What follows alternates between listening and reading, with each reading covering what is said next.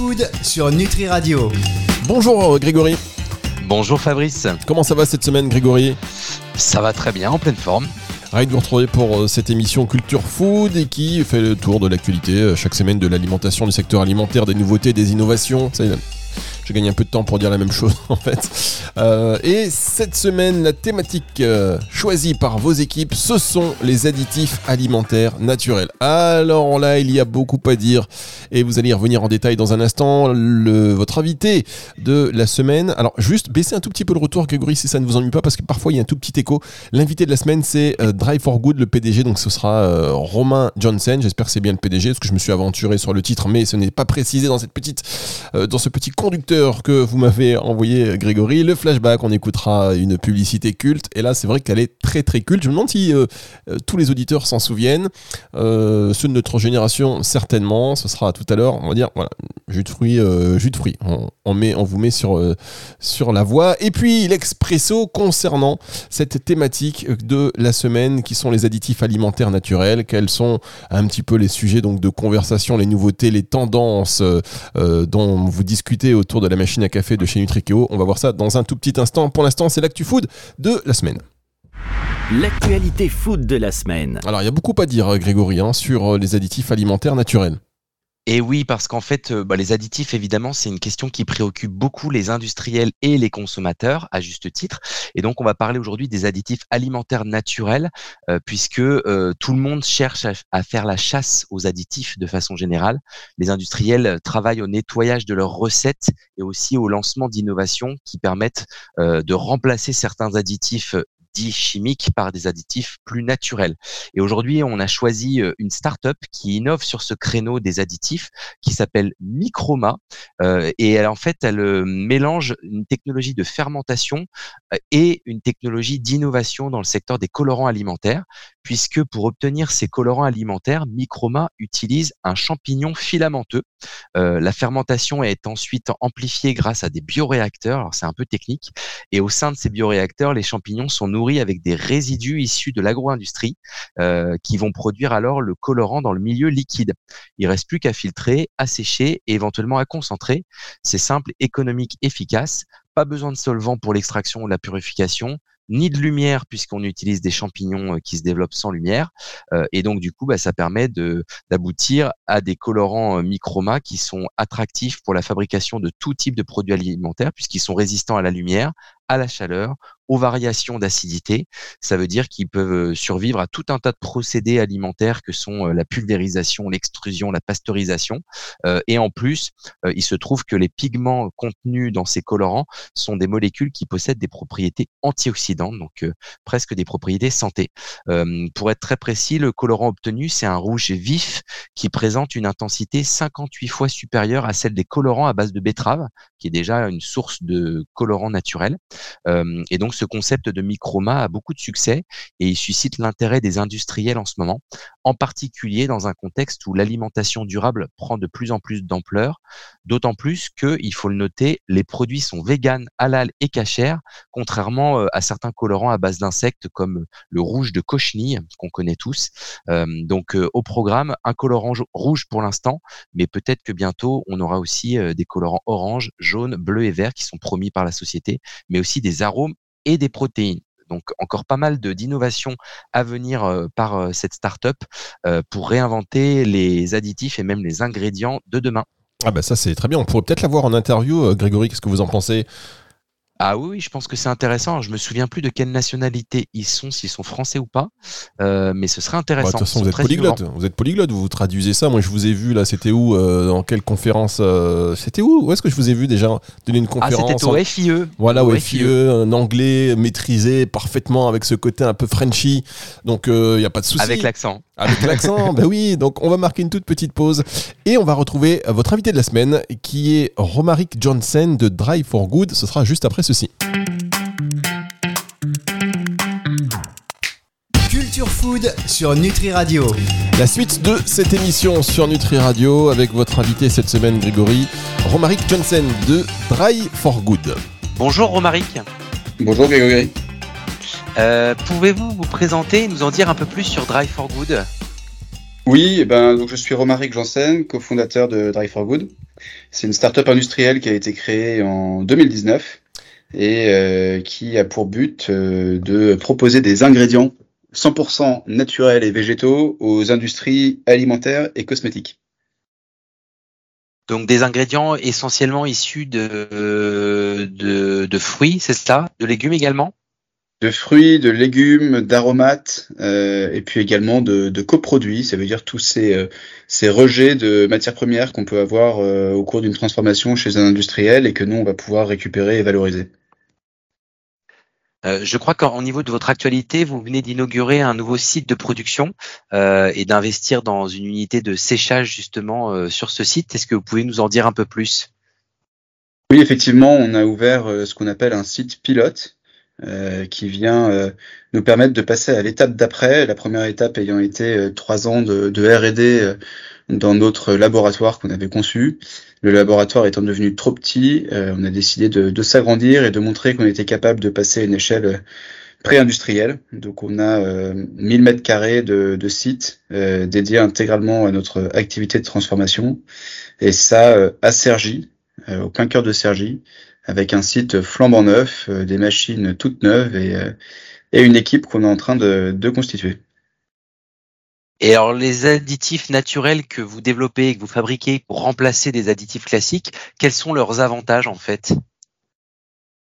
Donc nous en fait on on peut pas vraiment dire euh, qu'on fait des additifs, c'est euh, réglementairement ce serait faux. Euh, et puis c'est pas forcément très vendeur. Euh, nous, on fait un peu différemment. On propose des produits euh, qui sont 100% naturels, très faiblement transformés. Donc, ce soit essentiellement des, des poudres euh, issues du, du, règne végétal, donc de, comme je disais, de, de fruits, de légumes, d'aromates et de tout ce qui est coproduit, qui vont euh, tellement bien conserver leurs propriétés naturelles, euh, de goût, de couleur, de texture ou même de nutriments, que l'industriel aura, aura moins besoin, voire plus besoin d'ajouter d'additifs. Euh, plus besoin de rajouter un colorant puisqu'on a gardé euh, intégralement la couleur. Euh, plus besoin de rajouter les arômes puisqu'on a conservé énormément d'arômes naturels. Euh, et donc on est vraiment là pour venir simplifier la liste d'ingrédients de l'industriel en proposant des produits qui se suffisent eux-mêmes. Et donc en fait, vous ciblez plutôt quel type de produits? Ce sont des, des soupes, des produits laitiers? Ce sont quel type d'industriels avec lesquels vous allez travailler? Alors nous, sur, la, sur les produits qu'on vend, c'est vraiment euh, tout type de produits qu'on trouve dans le quotidien et qui ont euh, besoin d'avoir des, des, matières premières euh, sèches, on va dire. Donc on retrouve ça dans euh, les céréales du petit déjeuner, les, euh, les soupes, les sauces, les produits laitiers, donc les fromages, les yaourts. c'est également toutes les gammes de, de, compléments alimentaires, toutes les gammes de pour la cosmétique de crème, d'huile, euh, tout ce qui, euh, toutes ces crèmes, si vous voulez, ou ces huiles dans lesquelles on va avoir des, euh, des principes actifs. c'est quelque chose que nous, on va naturellement préserver dans nos, dans nos produits, des antioxydants, ce genre de choses. c'est également toute la nutrition pour pour les sportifs ou pour les seniors avec eh ben des, des allégations qu'on arrive à obtenir sur des, des, teneurs en fibres des teneurs en vitamines, ce genre de choses. Donc on retrouve ça vraiment partout. Et donc, euh, vous évoquez les, les allégations. Donc, à part euh, les teneurs dans certains nutriments, est-ce qu'il y a d'autres allégations ou d'autres labels qu'on peut apposer sur vos ingrédients? Bah, Sur nos ingrédients en tant que tels, euh, on va avoir une très forte concentration de tout ce qu'il y a dans le produit, tout ce qu'il y a de bon notamment.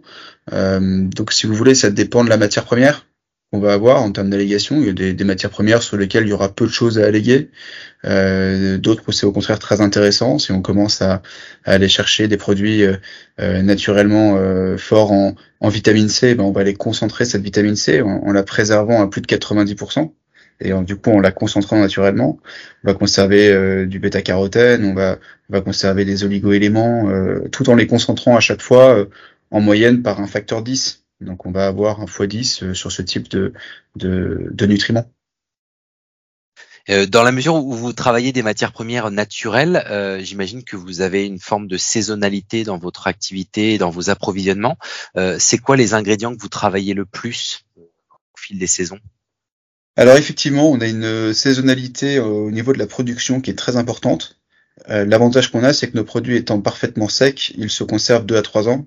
Donc en fin de compte, on, va complètement venir gommer cette saisonnalité pour nos, clients qui auront la capacité non seulement d'utiliser nos produits toute l'année, mais en plus ça sera toute l'année des produits de saison puisqu'ils auront bien été transformés initialement euh, pendant la saison.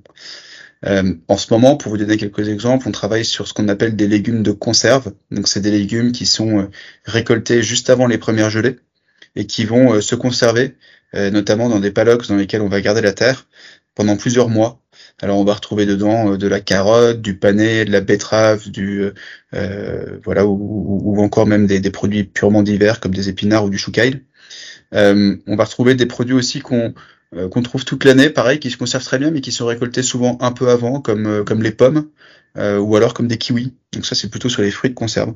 Ça, c'est ce qu'on fait en ce moment là au cœur de l'hiver.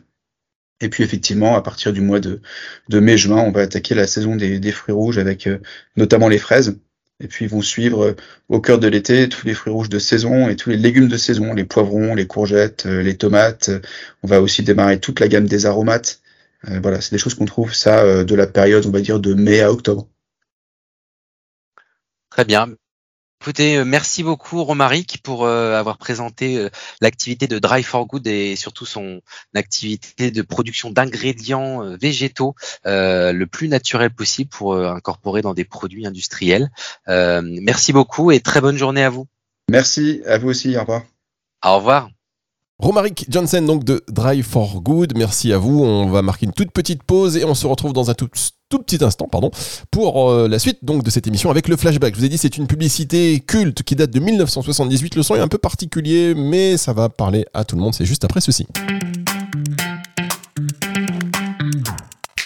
Culture Food sur Nutri Radio. Grégory Dubourg sur Nutri Radio comme chaque semaine pour Culture Food. Vous êtes prêt pour le flashback, euh, Grégory? Ouais, ouais, un grand retour en arrière de plus de 40 ans, si je compte bien.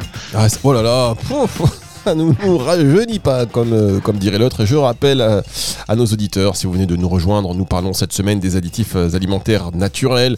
C'est une émission que vous allez pouvoir retrouver en podcast si vous avez loupé notamment notre invité Romaric Johnson. Et eh bien, euh, donc disponible en podcast à la fin de la semaine sur nutriradio.fr et sur toutes les plateformes de streaming audio.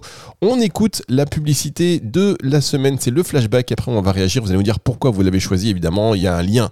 Mesdames, messieurs, les équipes de, les équipes de Nutrikeo ne font rien nos hasards. On écoute la pub tout de suite et après, vous réagissez. Grégory. S'il n'y a pas de bulles dans Banga, alors qu'est-ce qu'il y a? Dans Banga, il y a des fruits. Mmh, juste ce qu'il faut. Dans Banga, il y a de l'eau. Oui, mais pas trop. Il y a des fruits, il y a de l'eau.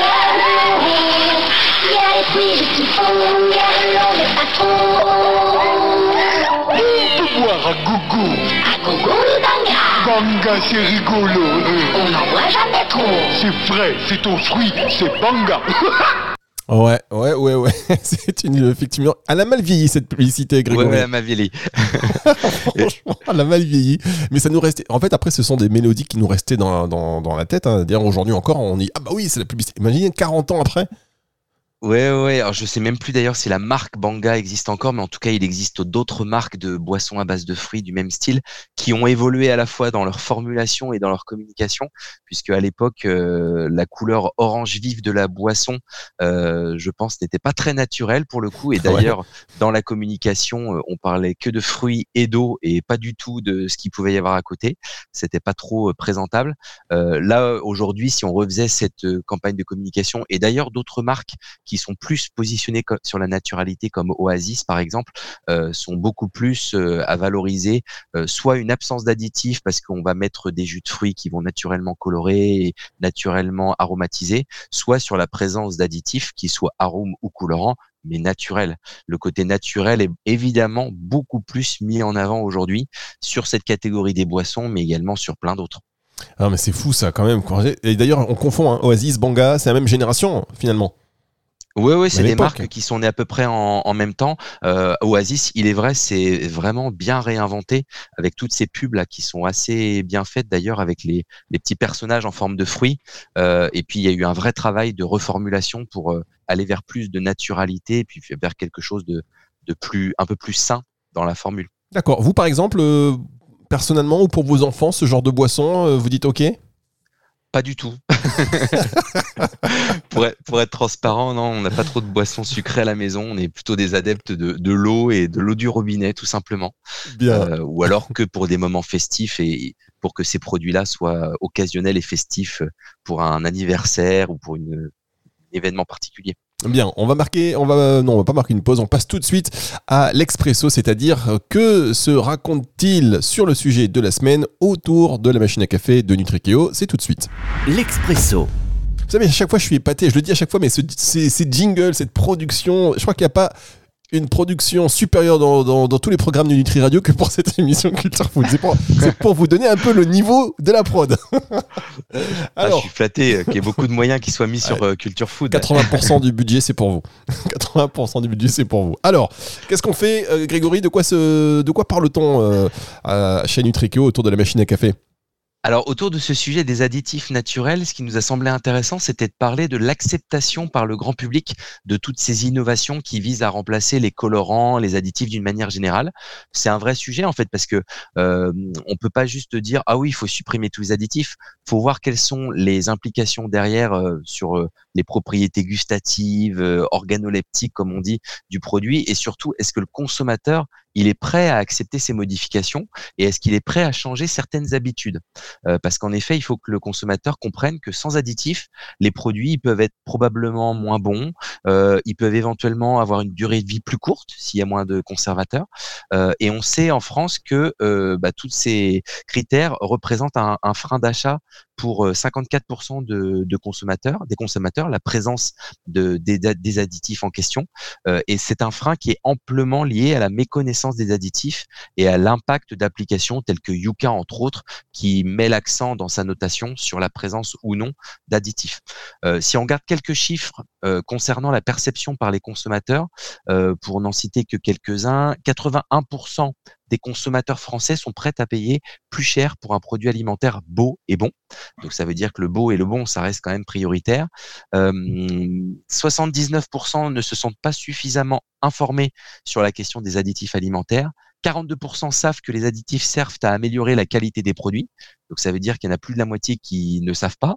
Euh, 37% savent reconnaître les additifs controversés et 37% euh, pensent que euh, les additifs les mieux acceptés sont les arômes suivis des conservateurs et des antioxydants.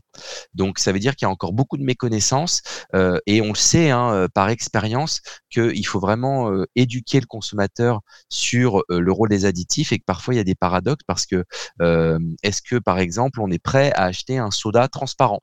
Euh, et l'expérience montre que bah non, en fait, euh, si Coca-Cola et Pepsi, et ils l'ont essayé dans les années 90, euh, retirent le, le, colorant caramel qui donne cette couleur brune euh, au cola, eh bien les ventes s'effondrent.